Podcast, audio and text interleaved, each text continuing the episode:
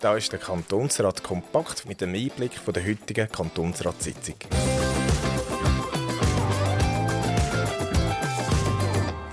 Ich bin Patrick Heiten, der Mitte-Fraktion in der Fraktionsleitung, bin zugleich noch Stimmenzähler im Kantonsrat und heute gerade speziell habe das Präsidium vom EG Waldgesetz. Heute haben wir vor allem das EG Waldgesetz beraten. Das hat uns ziemlich stark beschäftigt. Nebenbei haben wir auch ein Schulgesetz beraten und die schulischen Anforderungen oder Regelung für die ukrainischen Schüler, die da aktuell im Kanton Zug in der Schule sind. Beim EG-Wahlgesetz, wie schon erwähnt bei der Einleitung, durfte ich das Präsidium innehaben. In der Kommissionssitzung sind wir sehr weit gegangen und haben versucht, alle zu berücksichtigen.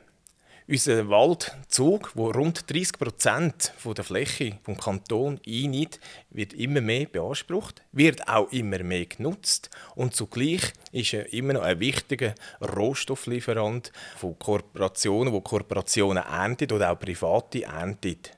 Und die all zusammen muss man in dem Gesetz natürlich berücksichtigen. Ein Paragraph hat uns vor allem beschäftigt. Das ist der Vorschlag von der Kommission, dass man eine Leinenpflicht einführen vom 1. April bis am 31. Juli. Das klingt jetzt ein bisschen speziell. Es ist, weil ab dem 1. April bis am 31. Juli ist Setzzeit der Wildtiere.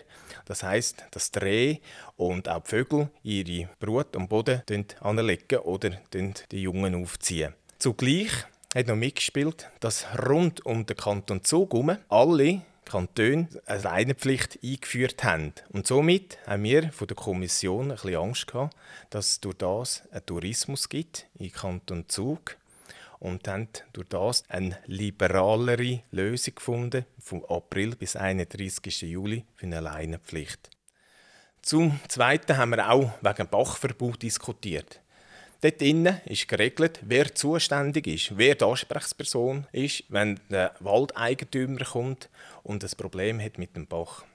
Amt für Wald und Wild tut zusammen mit der Baudirektion regeln, wie sie die Bäche aufteilen. Es gibt eine Karte, wo geregelt wird, wo wie weit das Amt für Wald und Wild zuständig ist und nachher die Baudirektion. Wichtig zu erwähnen ist, dass der reine Unterhalt nach wie vor gleich wie hoch die Summe ist, gemacht werden.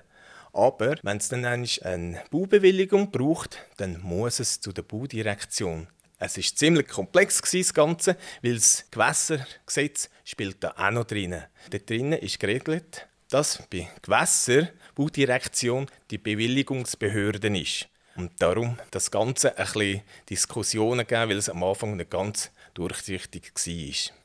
Zugleich ist auch wichtig, dass wir die Waldeigentümer entsprechend entschädigen können. Sobald sie in einem Schutzwald, wo sie Auflagen bekommen, den Holzschlag machen und das nicht rendiert, weil sie Auflagen bekommen dann ist es wichtig, dass sie eine Entschädigung bekommen für den Ertragsausfall, den sie durch die Auflagen auferlegt bekommen haben. Ihr seht, das Waldgesetz ist riesengroß und umfangreich und in der zweiten Lesung wird es bestimmt noch eine spannend. Wie auch schon erwähnt, haben wir heute auch diskutiert wegen der Schulkinder der Ukraine. Rund vor einem Jahr haben wir ein Gesetz gemacht, damit die ukrainischen Flüchtlinge hier in den Kanton Zug in die Schule können. Das Gesetz ist rund ein Jahr gültig und das hätten wir jetzt müssen verlängern. Und das haben wir heute beraten und das ist ohne Diskussionen verlängert worden, dass sie weiterhin da in Zug können in die Schule gehen. Und jetzt wenn ihr noch Fragen dazu habt, dann könnt ihr das gerne per Mail oder per Social Media einreichen. Danke vielmals.